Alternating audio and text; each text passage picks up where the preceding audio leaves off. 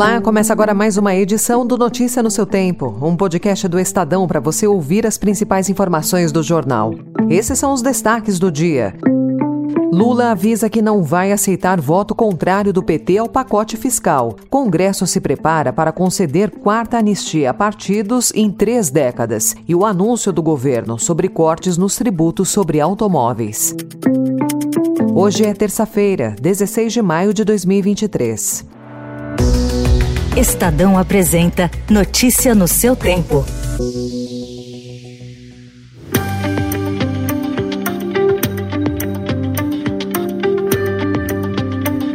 Em reunião com ministros da coordenação de governo e líderes na Câmara e no Senado, o presidente Lula avisou que o governo não vai aceitar oposição ao PT ao projeto de lei do arcabouço fiscal, regra de controle das contas públicas que pode ser votada nos próximos dias. Lula disse que, mesmo não havendo acordo para o projeto na forma que o PT gostaria, não admitirá racha em seu partido. Na prática, dissidentes podem até perder indicação no governo para ocupar cadeiras em CPIs. Dos atuais atuais 37 ministérios, 10 são comandados por filiados ao PT. Para Lula, o mais importante no projeto do novo arcabouço é manter sem alterações a política de valorização do salário mínimo e o Bolsa Família. Uma das ideias em discussão prevê que gatilhos de bloqueio de gastos sejam acionados em caso de descumprimento da meta.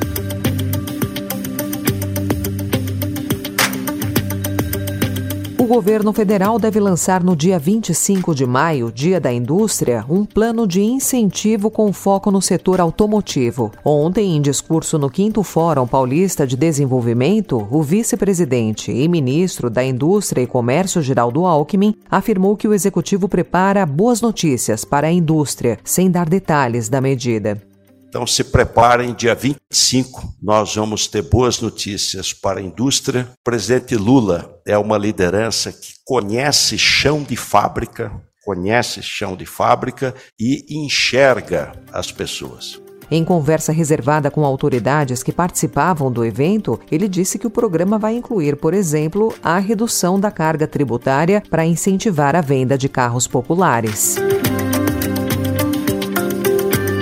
O Congresso Nacional pode conceder essa semana, pela quarta vez, anistia a partidos e políticos que descumprem as regras eleitorais, uma história que se repete há quase 30 anos. Além de livrar candidatos e legendas de sanções judiciais, leis aprovadas também asseguram até mesmo o parcelamento das multas impostas pela Justiça Eleitoral pelo mau uso do dinheiro público e desrespeito às regras eleitorais. Hoje, a Comissão de Constituição e Justiça da Câmara dos Deputados vai dar o primeiro primeiro passo para absolver partidos e políticos de inúmeras irregularidades cometidas nos últimos anos. A proposta tem apoio da maioria dos partidos.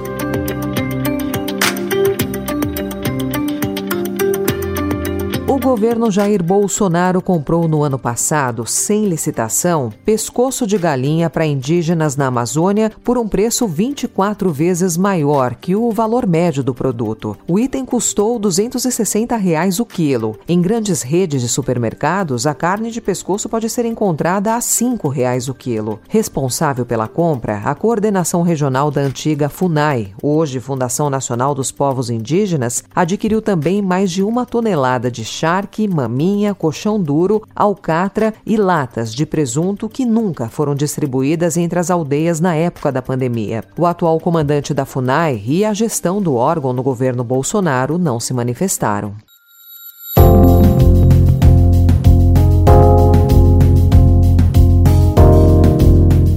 Fim de semana, o presidente Lula vai se opor em reunião do G7 no Japão às tentativas de endurecer o tom contra a Rússia na declaração final. O Itamaraty negocia para que o texto, que tem como tema segurança alimentar e deve ser adotado de forma consensual, não seja usado como plataforma para atacar Moscou por causa da guerra na Ucrânia. O governo Lula tenta se equilibrar no conflito e apresentar-se como neutro.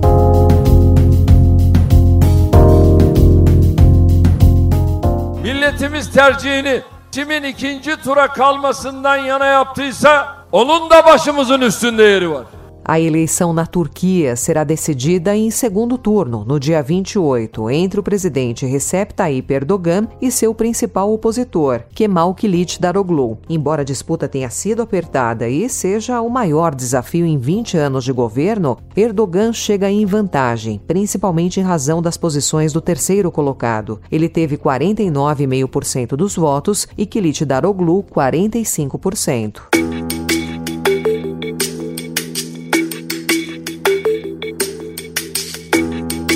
A Polícia Civil de São Paulo deflagrou uma segunda fase da operação que prendeu Anderson Lacerda Pereira, o Gordão, narcotraficante ligado ao PCC. Em uma semana foram cumpridos nove mandados de busca e apreensão. O principal alvo foi o advogado Marco Antônio Pereira de Souza Bento, o Paçoca, investigado por comandar, no começo do ano passado, um sequestro com tortura a mando de Gordão. Procurado, o advogado disse que não tem relação com o crime organizado.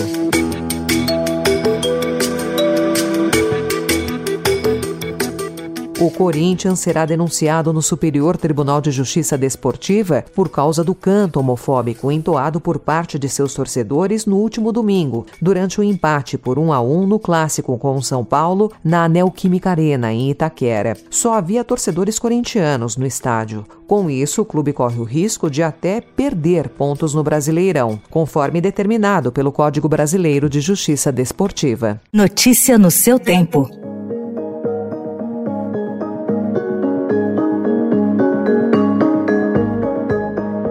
E para a gente encerrar, uma notícia na área da saúde: utilizar adoçante no lugar do açúcar em bebidas e alimentos para tentar emagrecer ou evitar desenvolver diabetes pode ser um engano. Segundo nova diretriz da Organização Mundial da Saúde, os adoçantes artificiais devem ser utilizados apenas por quem já tem diabetes e em quantias mínimas. Com base em uma série de estudos, a OMS diz que não há indício de que a substituição do açúcar pelo adoçante colabore para o emagrecimento ou para evitar o desenvolvimento de diabetes. Pelo contrário, as pesquisas mostraram que o uso desses produtos químicos pode trazer prejuízos à saúde quando utilizados em excesso e por tempo prolongado. Essa foi mais uma edição do Notícia no seu Tempo, com apresentação e roteiro de Alessandra Romano, produção e finalização de Mônica Herculano. O editor de núcleo de áudio é Emanuel Bonfim. Obrigada pela sua escuta até aqui e até amanhã. Você ouviu Notícia no seu Tempo.